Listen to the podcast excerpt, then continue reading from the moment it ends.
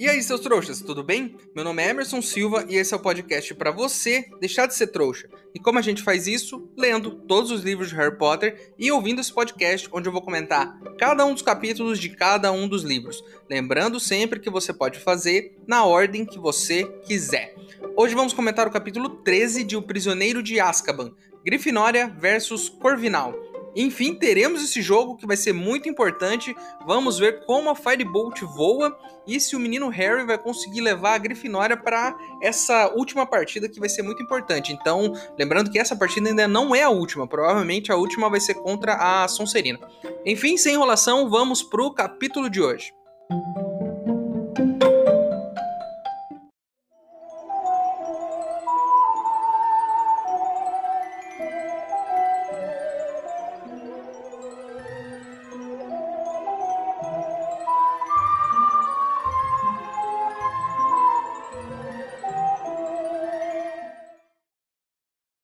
Pessoal, contato meu lá de Hogwarts me informou que se você tiver alguns galeões, consegue uma carta com seu nome para estudar lá em Hogwarts, mesmo sendo um trouxa. Então, eu tô fazendo uma vaquinha para ver se isso é verdade. Se você quiser ajudar, o link para apoiar tá aqui na descrição do episódio. Lembrando que se você não puder ou não quiser, não tem problema. O mais importante é você continuar aqui com a gente, ouvindo o podcast para deixar de ser trouxa. O Rony e Hermione brigaram sério por conta do assassinato do Perebas, né, no último capítulo. O que deixou o Rony mais puto ainda foi que Hermione disse que o Rony não cuida bem do rato dele, não. Eu acho que ela tem um pouquinho de razão. O Rony deixa esse rato meio solto por aí, né, meio aleatório, né? E além disso, eu acho que bicho de estimação é algo complicado. Eu já tive cachorro, eu já tive gato, e eles meio que se viram sozinhos, né? Principalmente gato. Mas tem uns bichinhos aí que você não pode desgrudar o olho, né? Eu já tive, por exemplo, o porquinho da Índia. Se você deixasse ele 10 minutos fora da gaiola, era capaz ele se matar, ou matar você. É, eu já tive peixinho também, que morreu por quê? Porque comeu demais. A culpa foi minha, né? Porque eu que dei comida demais pro peixinho, mas na hora de parar de comer, ele não sabe. Ele não sabe parar de comer. Se bem que eu, às vezes, também não sei a hora de parar de comer, aí eu fico meio pesado e fazendo digestão por umas duas horas. Mas enfim, não estamos falando de mim, estamos falando do meu peixinho que comeu até a morte por minha culpa. Eu era uma criança, tá, gente? O Fred foi consolar o Rony ele falou assim: pô, Rony, pelo menos o, Perebas não sofreu muito, né? Ele morreu numa engolida só, nem sentiu dor. Eu acho que isso não consolou muito ele, né? Esse, esse tipo de lembrança.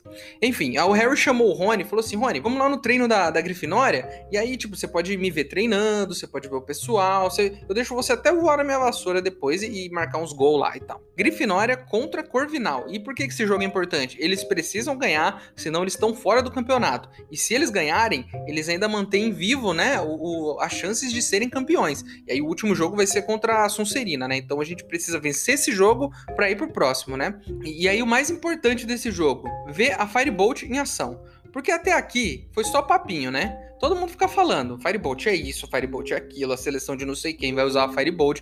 Eu mesmo fiz uma baita propaganda aqui não ganhei nada, hein? Nem um galeãozinho por isso. Lembrando que a professora de voo tá acompanhando, né, eles nos treinos e tal, porque o Harry foi atacado por um dementador.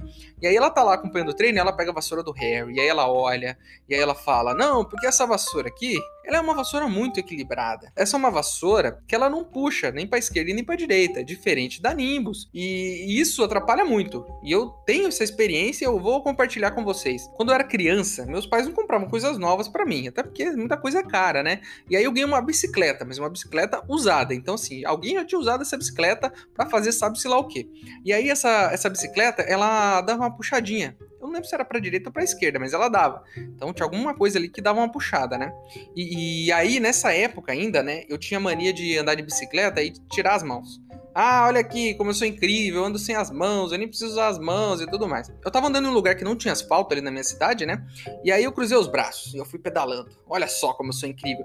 E aí eu, a, a bicicleta deu aquela puxadinha, né? Não lembro para que lado. E passou, sei lá, numa pedrinha ou num buraco. E eu saí voando que nem o Harry atrás do pomo de ouro. Só que, diferente do Harry, eu não sei voar de verdade, né? Porque eu não tenho uma vassoura, eu tenho só uma bicicleta usada que puxa para a esquerda. Eu me ralei todo, e a questão que fica aqui é a seguinte: Uma vassoura que puxa para um lado é uma péssima ideia. Então ainda bem que a Firebolt, segundo a professora de voo, não puxa para o lado, ela anda retinho. Então isso, isso é bem legal, mas vamos ver, né, se vai ser assim mesmo. E aí o Olívio chama todo mundo, o técnico, né, e fala assim: "Pessoal, já descobri quem é o apanhador da Corvinal. É uma menina que se chama Sho Sheng. Com esse nome, provavelmente ela é oriental, imagino eu, né? É, usando todo o meu estereótipo aqui. E aí o livro diz que a Sho ela é muito boa. A Show é uma ótima apanhadora, né? Que nem, tipo, ah, agora há pouco tá falando do Cedrico também, né? Que o Cedrico da Lufa Lufa era incrível e tudo mais. E agora tá falando da Show também. Então todo mundo é incrível. Todo mundo. Menos o da Sonserina, que é o Draco. E a gente sabe que ele só entrou no time porque o pai dele pagou para entrar. Não porque ele tem talento. Isso foi Hermione que disse.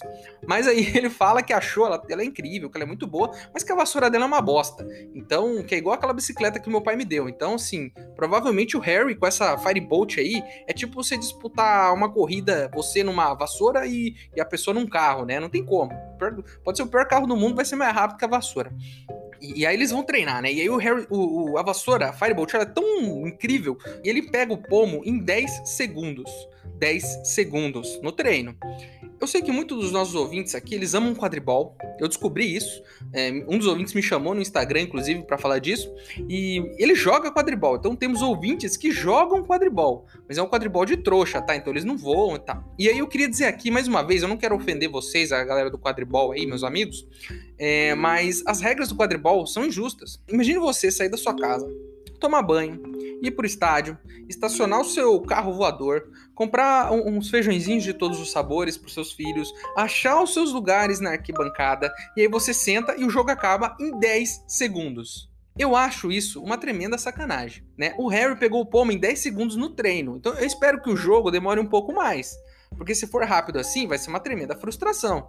Ouvintes que jogam quadribol de trouxa, as regras são iguais à do quadribol de bruxos? Alguém que, que saiba aí mais, se puder, mandar um e-mail aqui pra gente, a gente gostaria de explicar como isso funciona. Nisso o treino acaba, né? E aí o Rony é, vai lá, dá umas voltinhas na Firebolt lá, pra ver se, se anima, né? Porque, enfim, acabou de perder o bichinho de estimação. Aí chega o dia do jogo, né? Já pulamos pro dia do jogo aqui. Aí o Harry olha lá pro gramado, vê o time da Corvinal. E aí tem lá no time da Corvinal, tem só uma menina que é apanhadora. Aí a Cho tá lá no meio da galera, e a Cho, ela é uma gatinha. E aí ela dá um sorriso pro Harry. E aí ele começa a sentir aquele famoso frio na barriga. Isso mesmo, meus amigos. Nosso querido Harry, a essa altura, já é um menininho, crescido. E ele está sentindo as emoções de ser um mocinho crescido. O frio na barriga, quando a gente vê uma menina que é bonita, ou que a gente gosta, é uma das coisas da adolescência, né? Eu odiei essa fase. E aí começa o jogo. E a melhor coisa de todos os jogos de quadribol é a narração do Lino Jordan. E ele esquece do jogo, ele começa a falar da Firebolt do Harry, que a vassoura é incrível, que ela faz isso, que ela faz aquilo, que as seleções de quadribol que vão jogar o Mundial de Quadribol vão usar Firebolts. Isso é uma informação muito legal, porque aí a gente descobre que todas as seleções vão usar as mesmas vassouras. Isso é muito legal, eu já gostei. Já achei que a Copa do Mundo de quadribol ficou mais justa, né? Todos com a mesma vassoura, com a mesma igualdade né, de, de competição. E, e, achei mais legal do que o campeonato da escola, que cada um tem uma vassoura diferente. Tem o Harry com a Firebolt e tem o Gêmeos Weasley usando vassouras iguais a que eu tenho aqui em casa, né? Legal isso, né? E aí a gente descobre que a Show ela é realmente muito boa. Porque com a vassoura dela, que é uma vassoura antiga, uma Comet, ela consegue alcançar o Harry. Com muito esforço, mas consegue. Então ela tem habilidade. Aqui, Nesse momento, nós vemos que o Harry é realmente um bom apanhador. Eu já coloquei isso em dúvida aqui, porque né, ele tem a melhor vassoura há muito tempo e eu digo aqui, pô, se tem a melhor vassoura, fica fácil. Mas não, ele além de ter a melhor vassoura, ele é muito bom. Porque o que você precisa para ser um bom atleta? Você precisa ter treino, você precisa ser competitivo, ter vontade de ganhar, né? E precisa ser um pouco malandro. A malandragem faz parte do, do esporte. E o Harry, malandro como ele é, ele percebe que a Cho não tá procurando o pomo. A Cho, ela tá seguindo o Harry. Ela tá esperando o Harry achar o pomo, que aí ela segue ele. E que é uma estratégia dela. Mas aí, como o Harry percebe isso, ele usa malandragem. Ele finge que viu o pomo e dispara. E ela segue ele. Ele dá uma virada maluca com a Firebolt, porque a Firebolt é incrível. A Show não consegue acompanhar e continua. E ele volta e vê o pomo. E nisso, até ela alcançar ele, não dá. Ele usou de sua malandragem, de suas habilidades no quadribol. E aqui eu tenho que reconhecer: o Harry é realmente um ótimo apanhador. Ele dispara, vê o pomo de ouro e vai atrás dele. Nisso, no meio dessa loucura toda, ele meio que vê uns vultos pretos. E, pô, Dementadores. Ele já tá preparado, bicho. Ele enfia a mão na cueca, tira a varinha e manda lá ficou meio estranho isso, né? Mas ele enfia a mão na cueca, tira a varinha, varinha mágica, e aí ele faz o espectro patrono, né? E aí meio que vai uma luz na direção dos dementadores, né? É, aí ele consegue afastar os dementadores, ele continua e pega o pomo. Por quê? Porque ele tem uma ótima vassoura. Aí o time da, da Grifinória vem, vem todo mundo comemorar. O Lino Jordan, que é o narrador, tá gritando. A torcida entrar no campo, é uma alegria, é uma festa. E agora eles ainda têm a chance de serem campeões, o que eles não foram nenhuma vez ainda. Então, assim, podemos continuar torcendo pro menino Harry que o próximo jogo contra a Sonserina, talvez a gente veja o Harry ser campeão de quadribol pela primeira vez.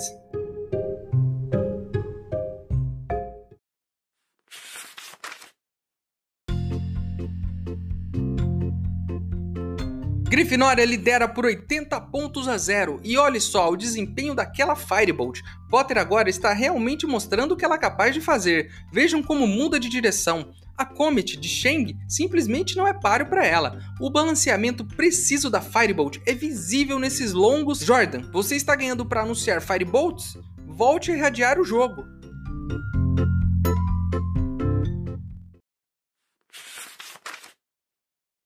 Ei, seu trouxa, se você está curtindo o podcast, não se esqueça de deixar uma avaliação na ferramenta que você estiver ouvindo, caso ela tenha esse recurso, é claro. Assim o programa ganha uma moral e chega ainda mais trouxas como você.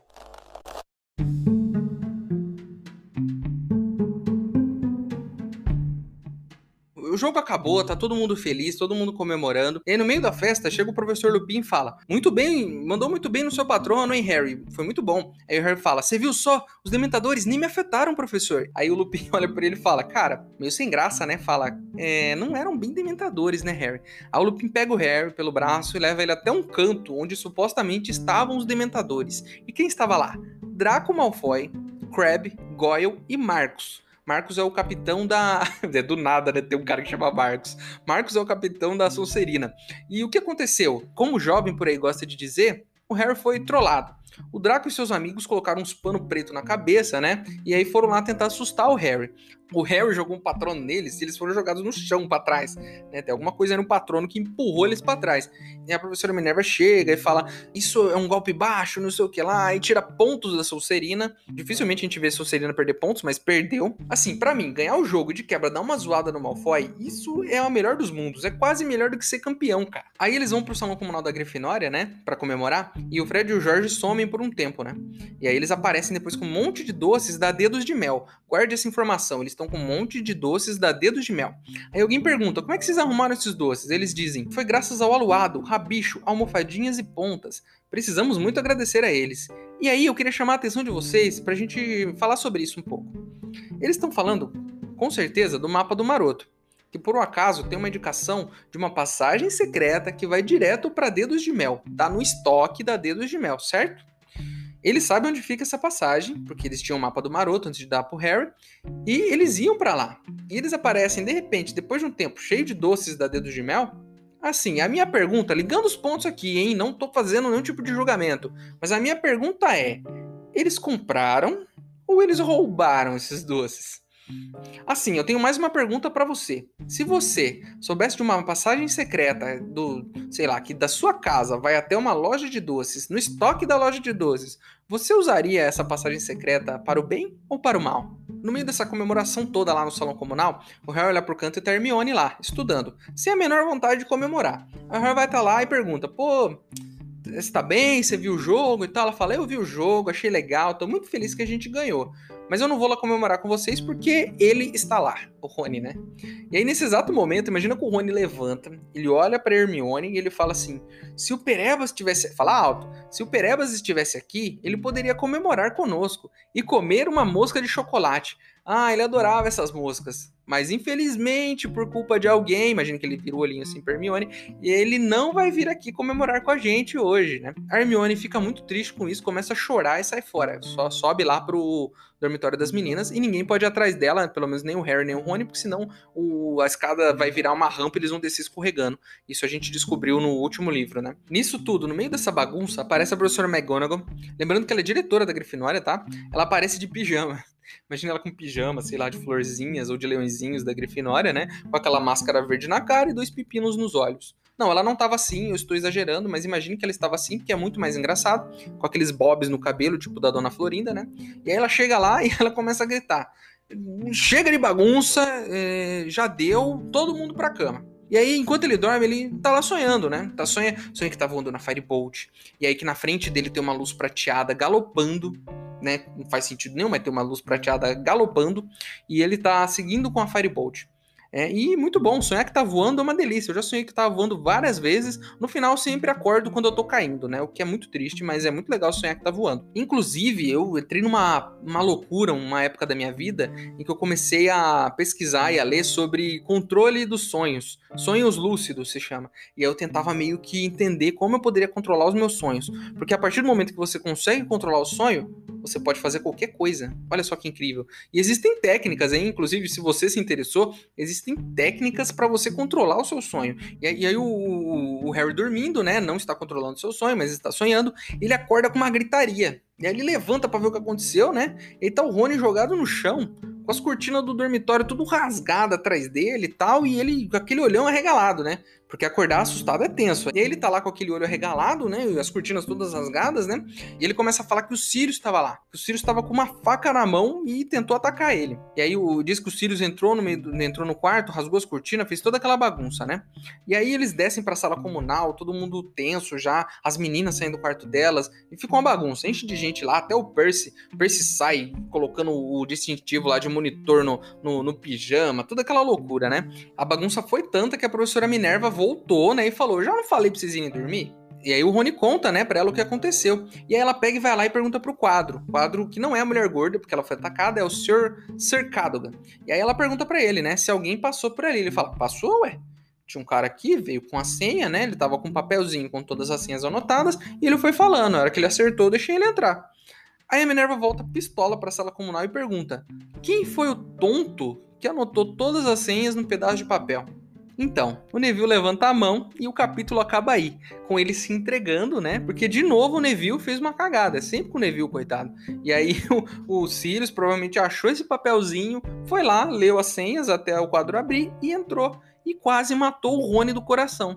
Quase matou o Rony de verdade, né? E a primeira coisa que eu gostaria de dizer aqui: Nada é por acaso nesse livro. O menino estava lá com um pedacinho de papel, não conseguiu entrar, parecia que era só um detalhe que não ia servir para nada e de repente, pum, aquela cena específica que a gente achou que não ia dar em nada, deu numa quase morte do Rony. Olha só, nada é por acaso nesse livro. Segundo, esse esquema de senha é péssimo. Qualquer um pode descobrir senha e entrar. Se você souber a senha, se você tiver ali um pedaço de papel com a senha, você entra. Não podia ter uma magia ali na porta do salão comunal em que ela identificasse que o aluno é da Grifinória e deixasse ele entrar? Usando magia, né? A minha terceira pergunta é: o Sirius é um bruxo, certo? Ele é um criminoso. Ele não teve tempo de roubar uma varinha? Ele entrou com uma faca no quarto? Né? Ele passou pelos dementadores com uma faca? Né? Ele não podia ter roubado uma varinha? Sei que é errado roubar, mas ele é um criminoso, então criminosos roubam, né? E além disso, por que ele atacou o Rony e não o Harry? Ele não quer pegar o Harry? Ele podia ter resolvido a situação ali mesmo. Não ia nem ter outro livro. O livro ia acabar aí, nesse capítulo. Ia lá resolver a situação. Mas não, ele atacou o Rony. O que é muito estranho também. E por último, e mais importante aqui, a pergunta mais importante que a gente tem que fazer. Onde dorme a professora McGonagall?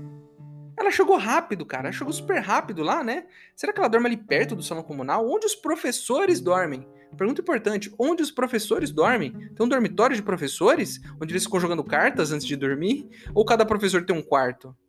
Não é? Ou ele, cada um dorme na sua própria sala, na mesa do professor? Onde os professores dormem?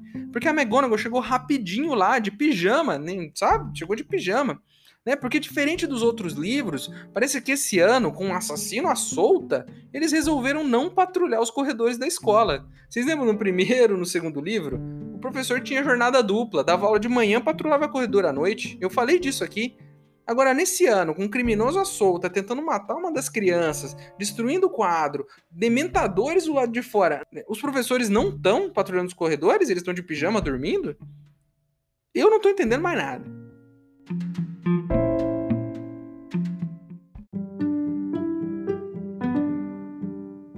Temos e-mail essa semana, recebemos mais um e-mail de vocês e é sempre muito legal quando vocês mandam e-mail, porque é divertido a gente trocar essa ideia aqui no podcast.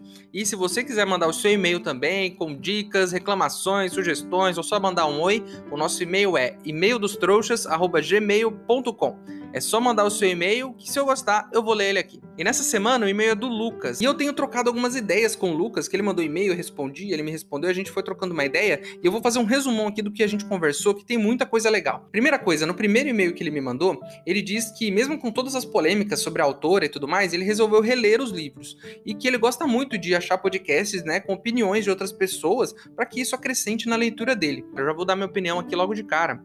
É, quanto às polêmicas da autora, podemos continuar gostando de Harry Potter e não precisamos necessariamente concordar com tudo que ela diz, até porque eu também não concordo. Mas Harry Potter fez parte da minha vida também, então é impossível de ignorar essa obra para mim. Aí eu respondi o Lucas e tal, ele mandou um outro e-mail para mim. E aí ele está ouvindo o podcast, ele tá lá atrás ainda, então possivelmente ele vai demorar para chegar aqui. Mas ele mandou um e-mail muito legal que eu queria compartilhar com vocês. E Lucas, se você chegou até aqui, estou lendo seu e-mail. Ele fala sobre o capítulo do aniversário de morte do Nick quase sem cabeça. Ele diz o seguinte, né? Nesse capítulo, a primeira informação importante que temos é que o Nick está completando 500 anos. E a segunda informação mais importante é que ele morreu no dia 31 de outubro de 1492. E é nesse ponto que, pela primeira vez e uma das pouquíssimas, a autora faz menção a algum ano na história.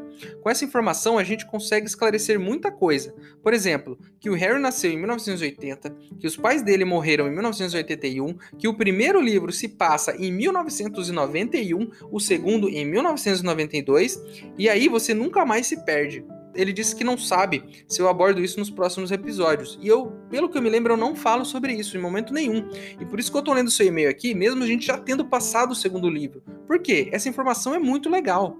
Olha só a quantidade de coisa que você conseguiu deduzir. Muita gente deve ter conseguido e eu não consegui. Olha só que legal. A gente descobre, por exemplo, que o primeiro livro foi em 91. O Harry entrou na escola com 11 anos em 91. O segundo ano foi em 92. O terceiro ano que a gente está lendo agora foi em 93. O Harry, por exemplo, é muito mais velho do que eu. Eu não tinha parado para pensar nisso até agora, mas ele é mais velho do que eu. E essas coisas aconteceram lá no passado. Então, quando eu falo brincando lá atrás que para derrotar o basilisco era só ter um smartphone com o canto do galo, porque isso, né, mata o basilisco, não dava, não tinha telefone para ter o canto do galo. Acho que a internet nem era, né, como é hoje, para você digitar lá canto do galo no YouTube e colocar. Então olha só que legal, né? Muitas das teorias que eu coloquei lá atrás não são tão válidas assim, né? Muito obrigado, Lucas. Muito obrigado mesmo. É sempre muito legal receber e-mails de vocês. E o Lucas, que está relendo, né? Eu tenho notado que muitos dos nossos ouvintes, eles estão relendo Harry Potter, né? Assim como eu estou relendo aqui. E é muito legal que a gente cria essa conexão e essa experiência em conjunto, né? Do mesmo jeito que eu estou relendo cada um dos capítulos, vocês estão relendo do outro lado e a gente tem essa oportunidade de analisar cada um. É, espero que você esteja gostando, porque eu estou adorando gravar esse, esse podcast aqui. Está sendo. É quase uma terapia para mim. É um momento em que eu relaxo. É a hora que eu paro para falar de Harry Potter. E é uma das partes mais divertidas do, do meu dia aí. É, muito obrigado pelo seu e-mail e mandem seus e-mails. Estou ansioso para a gente poder bater esse papo aqui.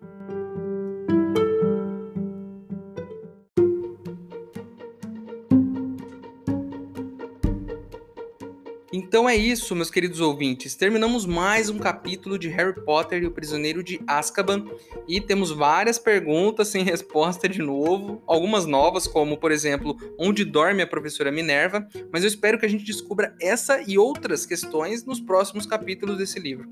A capa do episódio de hoje é da versão chinesa do livro, lembrando que todas as capas de todos os episódios são versões de capas do mesmo livro. Então todos os episódios de Prisioneiro de Azkaban são capas do Prisioneiro de Azkaban ao redor do mundo. E eu sempre coloco aqui no final o nome do autor da capa. Na versão chinesa não tem nome do autor e foi achei muito chato não ter, mas enfim, não encontrei. É, se você tem alguma dúvida, se você gostou, se você não gostou, se você tem alguma informação para acrescentar, se você só quer me mandar um e-mail com as regras do quadribol de trouxa, o nosso e-mail é e-maildostrouxas@gmail.com. Ele tá aqui na descrição, é só mandar o seu e-mail para mim que se eu gostar, eu vou ler ele aqui. Certinho? E é isso. Espero vocês no próximo capítulo. Meu nome é Emerson Silva e esse é o podcast para você deixar de ser trouxa. Tchau.